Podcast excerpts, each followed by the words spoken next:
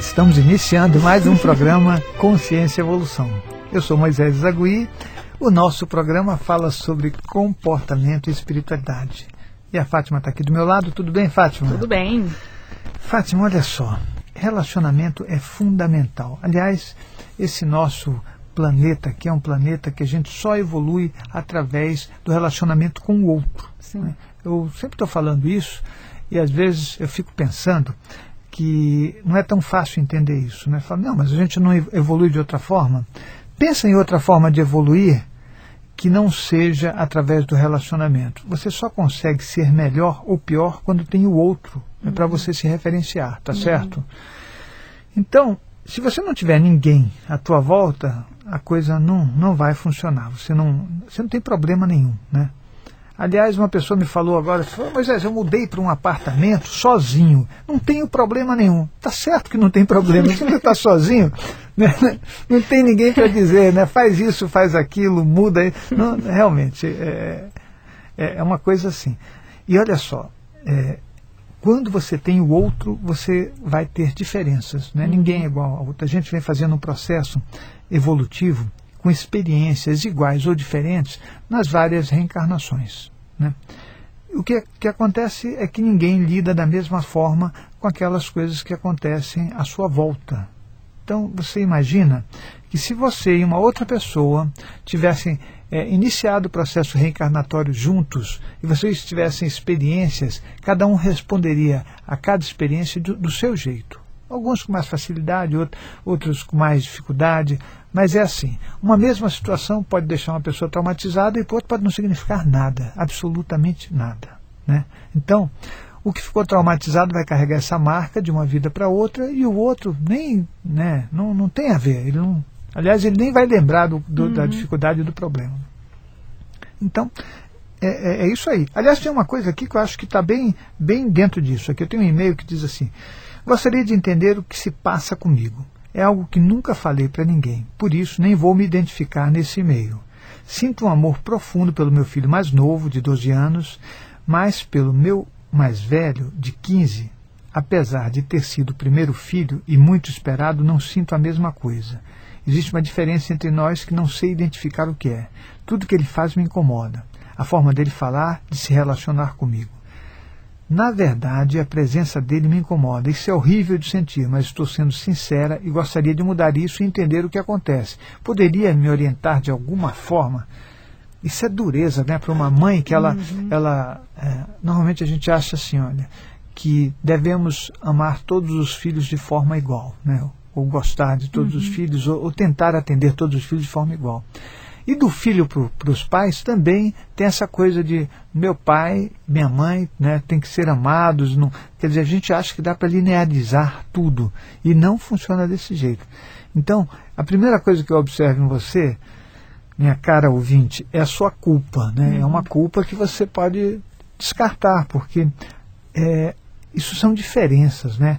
A gente acha que porque é filho, a gente não vai ter dificuldades. E a gente tem. E eu penso que essa dificuldade ela tem que ser entendida para que você possa resolver. E eu acho que um bom começo é você conversar com teu filho com sinceridade. Mas não chegar para o teu filho e dizer, olha, você faz isso, eu não gosto, você faz aquilo, eu não gosto, que eu acho que não é um bom caminho. Né? A gente já começa a acusar o outro, das, colocar a culpa no outro, aí já, já vai ter problema. De você dizer de você, né? falar, olha, filho, vem cá, eu preciso conversar com você e preciso que você me ouça, por favor. Né?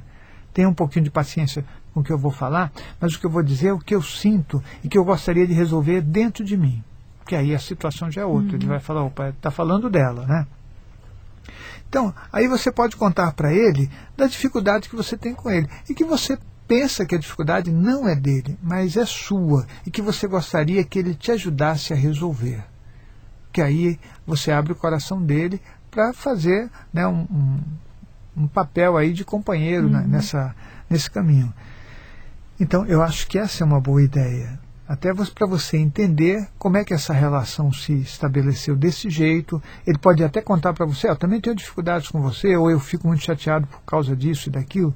E é assim, em nenhum momento nessa conversa você deve entrar em confronto, ficar fazendo cobranças ou apontando erros. Porque se você fizer isso, já era, já acabou. Né? Você tem que estabelecer um, uma, um canal de comunicação totalmente livre dos ruídos individuais. Anota aí, ruídos individuais, porque cada um de nós é cheio de cargas emocionais e louco para descarregar no outro. Eu acho que a sua ideia não é essa. A sua ideia é simplesmente conversar com o teu filho e estabelecer um caminho mais tranquilo, mais feliz, né? que aí a coisa é, é melhor. Né? Então, pensa sobre isso e vê como é que você pode abordar o seu filho. Eu penso que tem que ser de uma forma bastante tranquila, informal, sem nenhum tipo de, de esquema preparado, né? senão você, você fala assim, olha, vamos para tal lugar e vamos... Não acho que não é uma boa ideia que seja é, de forma tranquila, tá? que você possa chegar para ele né, e, e, e convidá-lo a te ouvir, né, que você precisa resolver algumas questões, que essas questões é, têm a ver com você e você acha que não tem nada a ver com ele. Né? Então, aí eu acho que é um bom caminho e é um caminho que você vai se aliviar desse teu sofrimento e dessas coisas que estão te incomodando. Então, isso é relacionamento, né? E relacionamento é uma coisa fundamental na vida da gente. Então, começa a fazer o percurso é, procurando já por essa lição aí, que eu acho que isso aí é uma coisa legal de aprender, né? Você se relacionando com o teu próprio filho, que é alguém que você colocou no mundo e que você tem algumas dificuldades de lidar com ele. Eu penso que não é para que a gente leve essas coisas para aqueles pensamentos assim, eu tenho que amá-lo, eu sou uma mãe, não é, eu sou a mãe dele e, e não posso de forma nenhuma é, sei lá, sentir, diferença, sentir né? diferença tal. Nada disso. Coloca isso como um relacionamento que você tem que melhorar e aí você conversa com ele tranquilamente, sem alterar a voz, sem ficar nervosa, sem começar a apontar erros, né, para que a coisa fique bem. E aí, se você achar que isso não funciona ou você discordar de mim, aí você manda outro e-mail que a gente conversa mais um pouquinho Sim. aqui, né? Que eu acho que isso é bastante importante, né? Isso é relacionamento familiar, é uma coisa que tem que ser é. resolvida. Até porque, é, deixa eu falar uma, uma coisa para você, ouvinte. Se você pensar bem, o nosso grupo familiar, ele é um grupo de pessoas iguais. Nós não somos melhores ou piores que o outro, nós somos mais ou menos iguais. Você fala, não, mas ele é que faz isso ou aquilo pensa que você faz as suas manifestações emocionais de um jeito diferente, mas que o teu contexto emocional é muito parecido, com toda certeza é. Senão você não estaria nessa família. Não dá para o mundo espiritual colocar alguém num contexto totalmente diferente. O pessoal é todo evoluído, vou pegar uma tranqueira e colocar lá no meio. A pessoa não suporta, ela não simplesmente ela não consegue fazer o percurso. Né? Ou o contrário, pegar alguém muito evoluído, até porque é uma pessoa muito evoluída, ela escolhe o que ela vai fazer de trabalho. Pode ser sim que ela fique numa família é, que não seja tão boa assim, mas tem que ser um local onde ela consiga fazer o trabalho que ela veio está se determinando a fazer. Então ela vai escolher alguma coisa produtiva, né? e não alguma coisa que vai atrapalhar o, o, o processo de trabalho dela. Então, sim, as pessoas com conteúdos emocionais acabam realmente é, convivendo né, em padrões muito parecidos, padrões familiares muito parecidos. Ok? Se você quiser tiver, e tiver mais dúvida, não, não se acanhe, mande mais um e-mail. Não é mesmo, Fátima? Com certeza, Fátima, pode mandar que o Moisés responde. Deixa eu te falar uma coisa. Para que a gente melhore a nossa relação com o mundo espiritual, a gente tem que ter mais conhecimento. É, além da, da, nossa sensibilidade, além do sentimento, que eu acho que é uma coisa muito importante, é importante que você também conheça mais sobre o mundo espiritual. Aliás, o Centro de Estudo da Consciência ele faz exatamente esse uhum. tipo de uhum. trabalho. Você tem que entender mais como funciona. Você vai falar, mas como assim? Olha, deixa eu te explicar. Se você quiser é, é ter a percepção mais nítida do tipo de espírito que está perto de você, você tem que conhecer as sinaléticas que ele apresenta quando se aproxima de você. Você vai falar, como assim? Imagine uma consciência espiritual que seja bem primitiva. Ela tem, ela te traz algumas sensações, alguns reflexos físicos que você tem que aprender a identificar imediatamente. Então, isso é uma coisa de aprendizado. Você fala, nossa, eu estou sentindo isso, aquilo. Aí você já sabe o nível dela, já fez uma identificação que eu acho que é muito importante. De repente, você tem um outro tipo de sinalética, e aí você vai poder perceber nessa sinalética que às vezes é muito mais amena, né?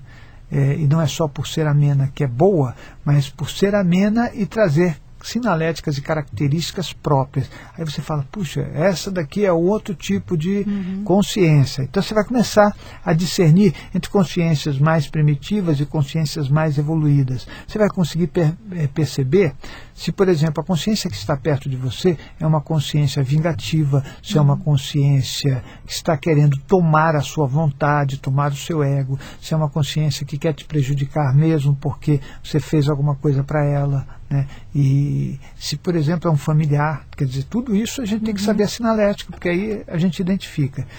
Então, aí você está falando assim, poxa, como saber se é uma intuição de mensagem dos mentores ou simplesmente um pensamento? Então, isso são mais sinaléticas. Deixa eu te dizer uma coisa.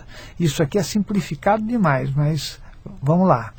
Quando é um pensamento teu, Veja bem, se você tem características obsessivas, ele é um pensamento que vai e volta o tempo todo. Tá ok? Você vai falar, mas eu não sei se é meu ou não é. A nascente a gente consegue sentir.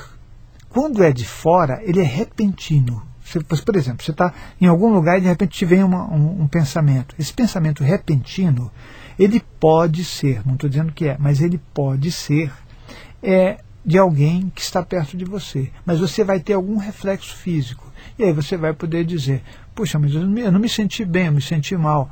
Meu mentor não é ruim assim. Então, cada um tem o mentor que merece. Anota isso que é, isso é importante. Se você é uma tranqueira, né, faz as coisas todas erradas, fala tudo quanto é palavrão, xinga todo mundo, odeia o mundo, né, é, aí não é uma boa ideia, entendeu? Não é uma boa ideia. Por quê? Porque a consciência que vai estar perto de você é exatamente essa.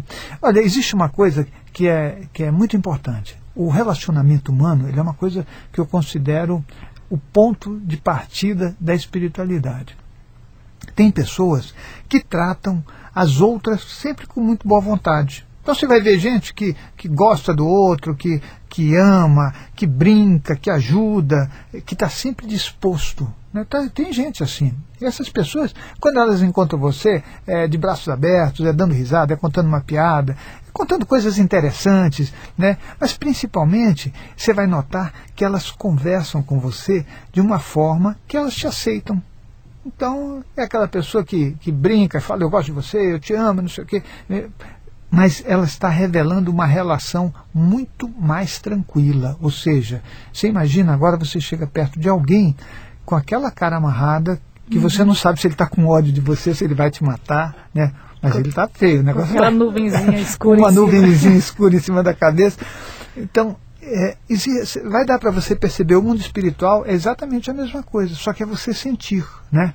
Agora, quem fica perto de você são os iguais. Não é assim, você é mal educado, mal-humorado, tem um monte de problemas e de repente você fala, o meu amparador espiritual é uma pessoa muito evoluída e ele vem né, surfando numa nuvem azul, com uma auréola. Não funciona assim. Então, primeiro, ó, vê quem você é. Aí você pode pegar um papel em branco e relaciona o que você tem de coisas positivas e relaciona o que você tem de coisas negativas.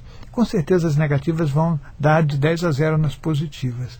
Mas não se auto-engane. Faça as coisas com coerência.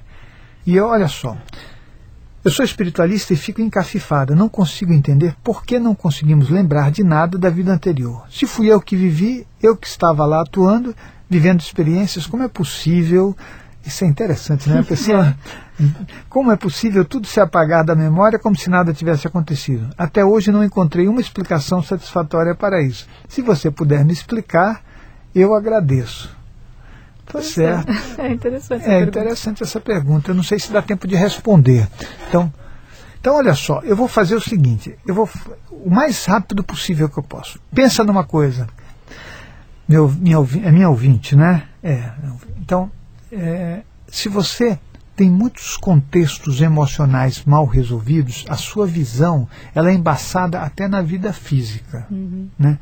Então, quando você tem cargas emocionais, elas distorcem a realidade e você vê a vida conforme a tua versão pessoal.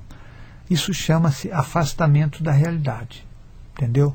Então, Aí você vê tudo do jeito que você quer, você não vê do jeito que está acontecendo, porque muitas vezes é difícil para a gente. No nosso dia a dia, nós temos um mecanismo de defesa que chama-se negação, que a gente não aceita nem a morte de um parente, nem a, a, perda de uma pessoa, a perda de um negócio, a perda de dinheiro, a gente fica negando. Então, quer dizer, a coisa não é tão simples. Agora, imagina você trazer informação de uma vida anterior que você não sabe direito o que aconteceu. Por conta disso, eu acho que esse assunto é fantástico.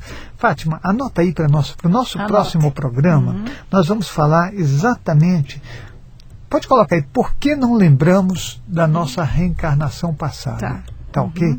Que a gente vai falar sobre isso. Aí eu vou te explicar. O programa inteiro eu vou falar sobre esse assunto. Então você que está me perguntando vai ficar esclarecido sobre o, o assunto, né? Uhum, do nosso ponto de vista. É óbvio que nós não somos donos da verdade, nós somos pesquisadores.